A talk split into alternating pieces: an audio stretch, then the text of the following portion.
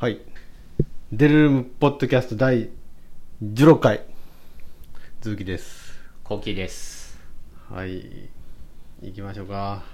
今日は久々の2人だけいそうね。やそうでもないあですそうでもね、割とある。割とあるちょっとあの、大輔がね、今、往診で苦労している、苦労していると途中という。さっき言ってたね。今日はちょっとマイナートラブルがいっぱいありました。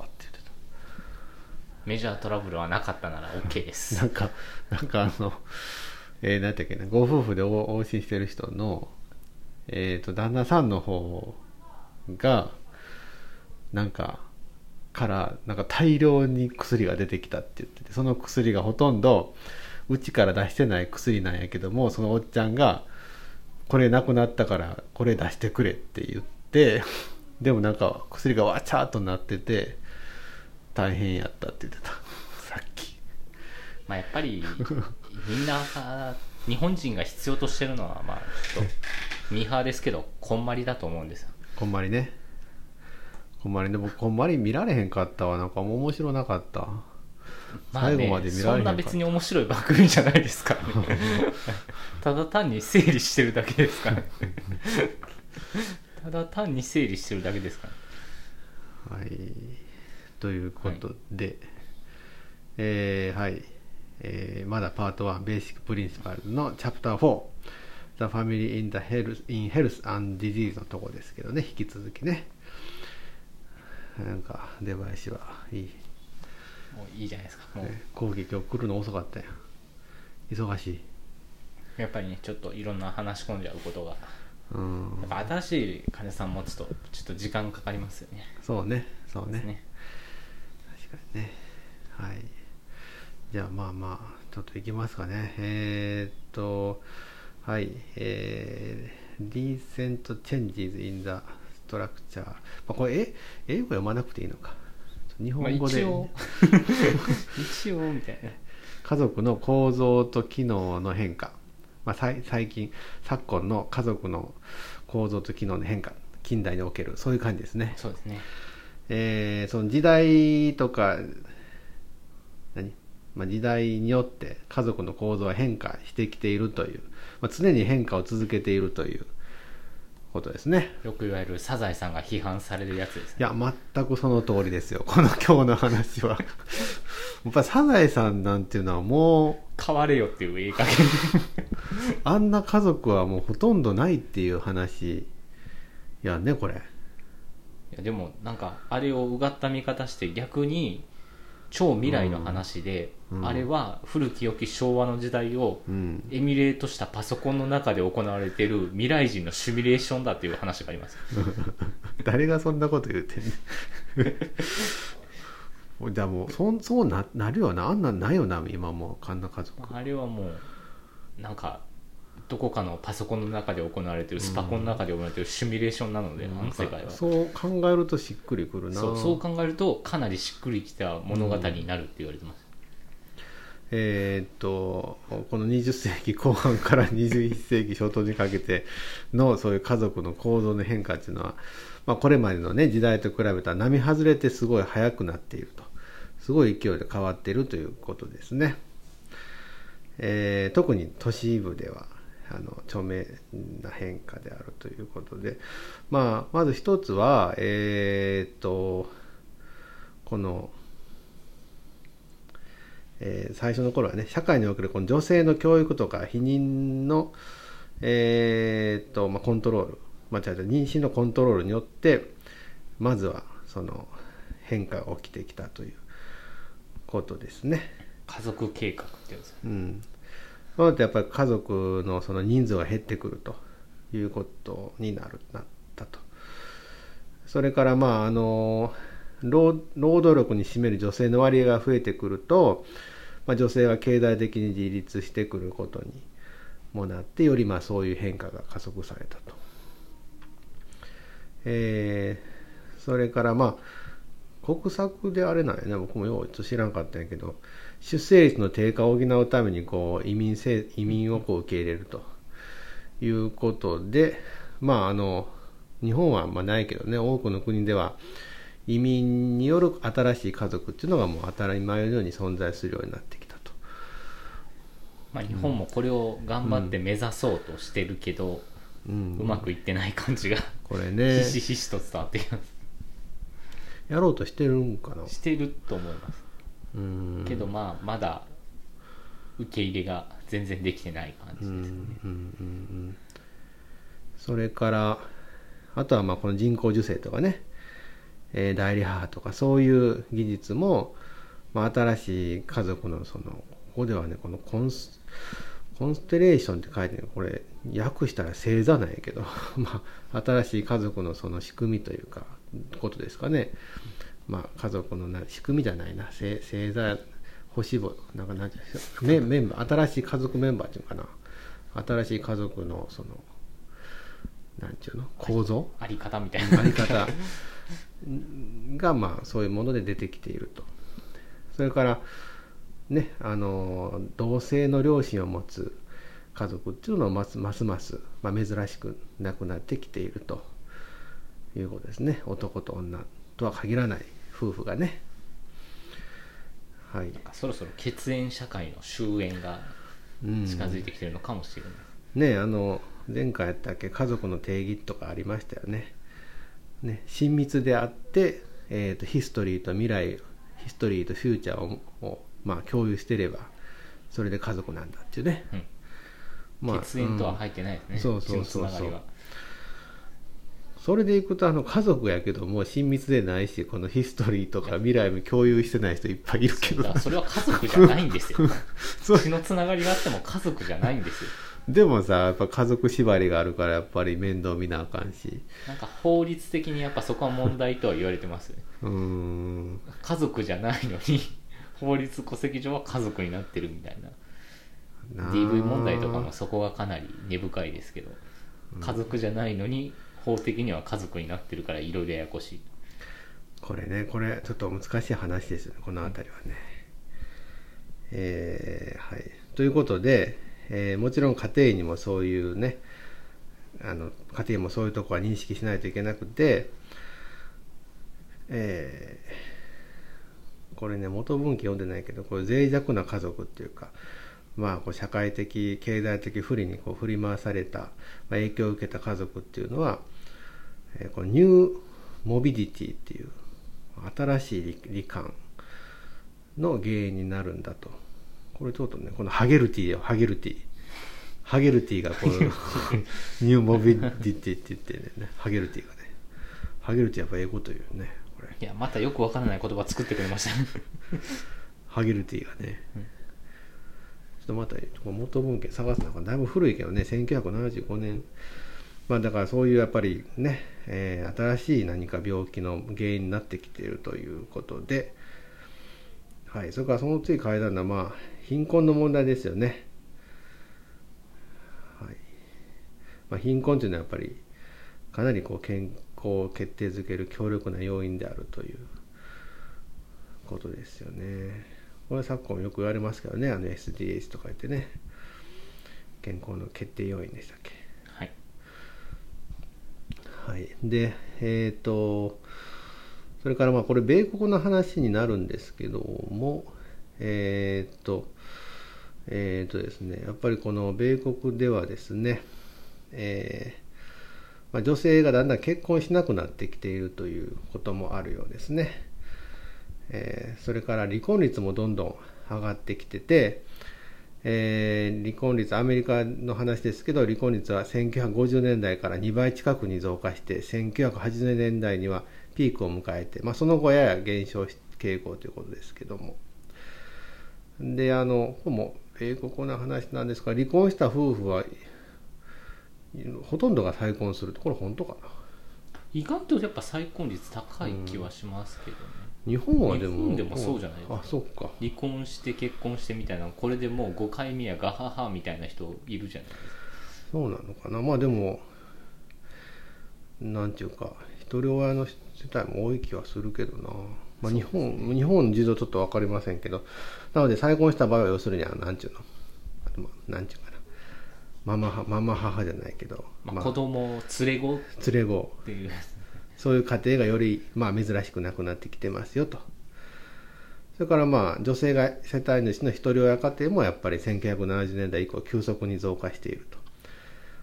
ね、子供のいる全世帯の29.5%を占めている。これ多分ねデータ的には2010年ぐらいだと思うんですけど、えー、すごいよねやっぱねね今はもっと増えてるのかな。で、えー、とこれらのそういうね一人親世帯のえ家庭の収入というのは夫婦世帯の31%に過ぎないと。これやなやっぱすごい貧困ですよ。日本もそうよね。うんやっぱりちょっと日本はこれ遅れてこれを追いかけてる感じなんでしょうね。そうですね。ちょっと前の話なんでしょうけどアメリカでは。はい。で、えー、と女性がまあ労働力として働くようになるにつれてこの代替的な育児の手段ですね。これが要は保育園とかね。親の代わりにこう育てそういうのがぱり需要が増しているんですけどもまあこういうあの保育園とかの保育時間がなくなると、まあ、感染症にかかる、えー安くなったりとか、まあ、隠れたコストがかかるようになってきますと。ねえーそれからまあえーっとあとは何？まあ、家族の変化。あとはですねああとはあれやね。えーっとこの2011年のデータですけどえーこれはなんだ？18歳未満の子どもの63%が結局自立しないということ。あそうか。あの両親と2人両親と暮らしている。結婚している両親と暮らまあ両親と暮らしていて5%が未婚の両親と暮らしている。24%が女性の片親と暮らしている。だからまあそうか。あのそうか。子供はまあ独り立ちせんと割と一緒に暮らしていることが多いということでしょうかね。これはあのそうですね。まあ貧困な家庭だったら、まあ、そもそも自立が難しい、そうですね。書いてはね結婚してないそのまあ失業しているあの男性ですよね。それがまあ親と一緒に両親と一緒に住んでいるそういう男性がよりこうこれも珍しくなくなってきていると。これも日本でも最近言われるよね。まあ一緒ですね、うん。だからね年金をね親の年金をちょっとこうまああのちょっと使わさせてもらいながら暮らしている人多いですよね。えーはい書いてますね。えーっとこのアフリカ系アメリカ人のところでは、えーね、やっぱりこう親の家に住んでいる人が多いということでしょうか。えー18歳から24歳の男性の59%はまだ親の家に住んでいる。ね、それから一人暮らし世帯の数というのは一方で1970年の17.1%から2012年には27.5%に増加していて最も増加しているのは男性の一人暮らしであると。うんなのでやっぱりどうなんですかね今の話でいくとまあそれこそサザエさんみたいな家庭はなくなってきててでまあ親とずっと一緒に住んでいる子も多くなってるし一方でそれで要は普通にこう夫婦で若い夫婦健康的な夫婦健康的とかいうのはちょっと誤解でね。あのそう普通普通のもちょっと言い方悪いか。あのサザエさん的なとかいわゆるちょっと前の核家族的なもさえもなくなってきてるってことよね。そうですね。で一人女性の一人親家庭とか男性の一人暮らしとか女性の一人暮らしとまあか逆に言えばより増えてきてる。多様性が重視されるようになって、うん。みんなそれぞれの生き方がうん。なんて典型的なとか普通のとかがなくなってきたという本当そうですね。ですねまあ、みんなそれぞれ自由に生きるようになってきたという。でその次のところがシンクファミリーね。シンクファミリーっていうのはどういうことを意味するのか。これなかなか熱い話ですよ。で家族を考えるっていうのは一体、まあ、我々がね家庭が家族を考えるっていうのは一体どういうことなのかという話なんですけど、えー、とまず家族っていうのは社会的な、まあえーシステムであるということですよね。でこれあのシステムの定義っていうのが一応書いてあるんですよね。A system is defined as a number of parts and processes standing in mutual interaction with each other っていうことで、これ難しいけどね。まあ要は、えっ、と、まあ、パーツですよね。たくさんの、まあ、パーパーツと、まあ、部分と、それからプロセスですよね。で、要するに互いにこう、えー相互作用をしているたくさんのこのパーツとプロセスによってできているものがシステムということなんですけど、まあ、家族もそういうことで家族メンバーねたくさんの家族メンバーそのパーツとそれからそれぞれそのプロセスですよね。過程。それがまあお互いにこう相互作用してできているものということなので、えー、と要するに家族システムというのはそれぞれのパーツ構成員家族メンバーが、まあ、年を重ねるごとにどんどん変化していくんですよと。いうことになりますね。でまず一つ目ですよね。家族を考えることのまず一つ目は、えー、とこの家族この、まあ、変化する家族システム変化する、えーことの原因というかね家族が直面する課題をまず認識することであると。というのはその例えば家族システムに影響を及ぼすものはこの出生であるとか死亡結婚離婚それから病気とか障害ね失職、まあ、こういう、まあ、家族メンバーにあったののパーツのねそういう大きな変化っていうのはシステム全体に深い影響を与えるんですよということですね。なので家庭というのはそういう、えーっと今言ったみたいなことですよね離婚した夫婦の子供であるとか障害を持った、えメンバーの兄弟親あるいは未亡人、まあね、ペアパートナー亡くしたメンバーとか失業した男性やその男性の妻あるいは親族の不幸があった場合そういう時の家族のニーズに常に注意を払わないといけないんですよと。これがまず一つでしょうかね。シンクファミリーの。えーそれからえーと家族の問題っていうのは多くの場合、まあ、一方でねコミュニケーション、まあ特に感情のコミュニケーションに起因している場合が多いということです。だからこれは、さっきのパーツじゃなくて、プロセスの話ですかね。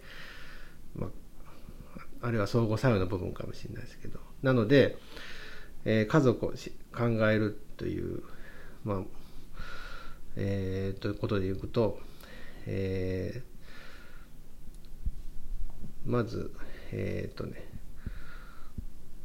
まずこう、ちゃんとこう、情報提供するということですね。適切な情報提供をして、家族内のコミュニケーションの障害になるようなことにに注意をして、こう、ちょっと注意を払うということが、次の、まあ、シンクファミリー、家族を考えるということですよ、ということですね。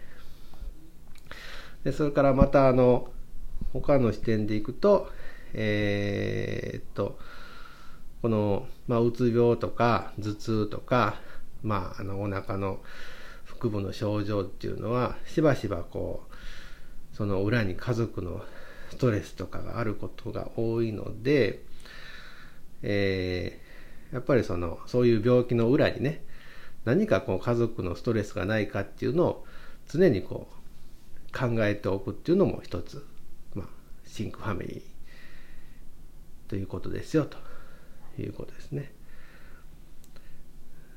それからまたあのそういう医師自身の行動が家族システムに結構大きな影響を与えるんだよということを意識するってこともシンクファミリーだよってことで例えば誰かを入院させたりとかねあるいは重大なこう診断を下したりするということどうでしょうかね。まあ入院させるのよくわかるよね。重大な診断っていうのは例えばどうでしょうか。まあ子供とかやってよくあるのはその転換っていう診断をするかどうかとかね。あとは発達障害ですね、うん、あそうやね。そういうのはやっぱり確かにその親に与える影響っていうのはまあ子供本人にもそうやるけどね。大きいのでまあそういうところもちゃんと考えるである。それから、まあ、その辺あたりですよね。家族を考えるということはどういうことか。うん。でえーとまあ、その家族を考えるということで言うとあのその中にはですね、まあ、この死を待ち受けている罠もいくつかあるということでこれはまあそういうのも認識認識してるの大事ですよということでつまりは、え家族間の対立のこう中に巻き込まれたりとかですね。で医者はやっぱりちょっと中立的な立場にいないといけないんですけどちょっとこう何よあのいつも何や母ちゃんの味方かとかね そういう、えー、そのどっちかの側についてあったみたいなことになったりとかあるいは、えーと、思春期の子供を見るときに、まあ、親の意見ばっかりねあの聞いちゃったり、まあ、あるいは秘密にすべき情報をちょっと漏らしちゃったりするというとこには注意しましょうということが書いてありましたね。これでも面白くないですか？シンクファミリーっていうのはどういうことか？そうですね。うん。ね、本当に。まあ、我々は無意識のうちにこういうことはやってるんでしょうけどね。これでも、あまりね、自覚されてないお医者さんも多いですからね。うん。なかったらすぐ入院やとか、遠方の方に紹介状書いてたから行ってねみたいな。認知症で暴れる人とかでもなんかじゃあもう MRI さって出しちゃうみたいな、そうね。どうやって MRI すんのみたいな感じと家族は困り果てるみたいなのがこれこの薬1日3回飲ませてください。それがあなたの仕事ですって家族に言っちゃうとかね。なるほど。契約してる認知症の人にこれねもう一回言いますと家族を考えるということは一つは、えー、家族システムに影響を与えるいろんなこのイベントに注意を払うと。まあね生まれたり死んだり結婚離婚職を失うなどね。それは一つでしょ。それからあの家族の中のコミュニケーションを良くするということでちゃんとその辺り配慮して情報提供とかをしましょうという。こととそれから何か症状があった時に背後には何かその家族問題がないかどうかを考えましょうということ。よくやっちゃうのが患者さんのことを中心に考える先生ほど、その患者さんのことを大切にしすぎるがあまり家族に対してかなり辛い思いをさせている場合があると。そうですね。それでそのもう一個4つ目がその家族に大きな影響を与えるようなまあ、医師自身の行動に気気をつけると今の話ですよね。だから一つの家族メンバーのことばっかり考えるが上にゆえに全体の家族を崩壊させてしまうというか、システムを。そういうまあちょっと難しい話やね。常に患者さんとそのあの、うん、絵があるじゃないですか木にいろんな患者さんの後ろに木が立ってていろんな家族がこうぶら下がってるっていう。うん。そう全体をケアしないといけないんですよということだね。これでもさ家庭ってかなり空気読まなあかんよね。そうかなりそうです これかなり空気読む人じゃないと家庭しんどいな。そんなん言うたらでも家庭になるなり手が減るな。まあそこやぶみ案件なんでちょっとあんまり言わないでください。そこは結構ねやぶみ案件な。ねあのジェネラリストのディスカッションのところでもねやっぱりこうそういう空気を読むっていう人材をいかに育てるかっていうのが。でもマクウィに読んだらできるはずなんでそこにやり方を全部書いてあるので。そのやり方をマクウィニーのやり方を守ればいいだけです。要はこれ家族の顔色を見てちゃんとやりましょうっていうこと。そうそうです診察室で事件は起こってるんじゃないということ。で、ね、あと家族のイベントでアンテナ立てとくってことやね、うん。やっぱコロナ聞かんかったら言わへんもんな。言わないですからね。ちょっと文化的な問題もあるとは思うんですけどね。うん、だからたまにやっぱり娘さん元気とかね、聞かないといけないうん、そういう話はしないとこんなん出てこないもんね。ね。旦那さん元気とかね。いや最近ちょっと仕事クビなんてとかね。そこで初めて話出てくるもんね。はい。うん。だからまあ家族が元気かは定期的に聞くように安定してる人でも、やっぱりせなあかんねこれはね。元気かって聞いたら大体まあぼちぼちですわとか、うん。介護が大変でとかいろいろ出てくるので。あとはまあ家族がちゃんと診療所とか病院とか行ってるかどうか。ね本当ね。で本当に日本人って家族が病院にかかってても、うん。何の治療してるか全然知らないですよねああそれそうかも。それそうかもね。そこまで知らんかっていうぐらい絶対知らないですよね。それあるよね。家庭あるあるよね。あれなんでなんでしょうこの文化の感じは。このちょっとリスナーさんが家庭じゃない人は分かれへんと思うけど超家庭あるあるよね。家族メンバーが自分の家族がなんどなんで病院に何で行ってるか知らない。全く知らないっていう。これ家庭あるあるやな。なんか日本人そこはなんか個別主義がすごく蔓延してるというかなんでなんでしょう確かにね。なんか自分の病気隠すんかなやっぱ家族にも。ですかね。やっぱそこのせいなのか。こればっかりはなんか不思議な文化だなと。家族でいろんなことを行事をしようっていう割には病気のことは絶対隠す。隠すのか聞かないのか何なのか分かアらないですメリカ人はでももう隠すんじゃん個人主義やまあまあアメリカは個人主義だから分かるじゃないですか。もんあそう日か本はなんかそこまで個人主義じゃないところもあるのに隠すそこはなぜか恥の文化かな恥の文化。恥の文化なんですかね。病気イコール恥なんですかね 謎なんですけど。そこがまあちょっと変だなと思うところではあるんですけど。はい。病気は恥じゃないですよっていう。はい。まあそういう感じでお後がよろしいようで。はい。はい切ります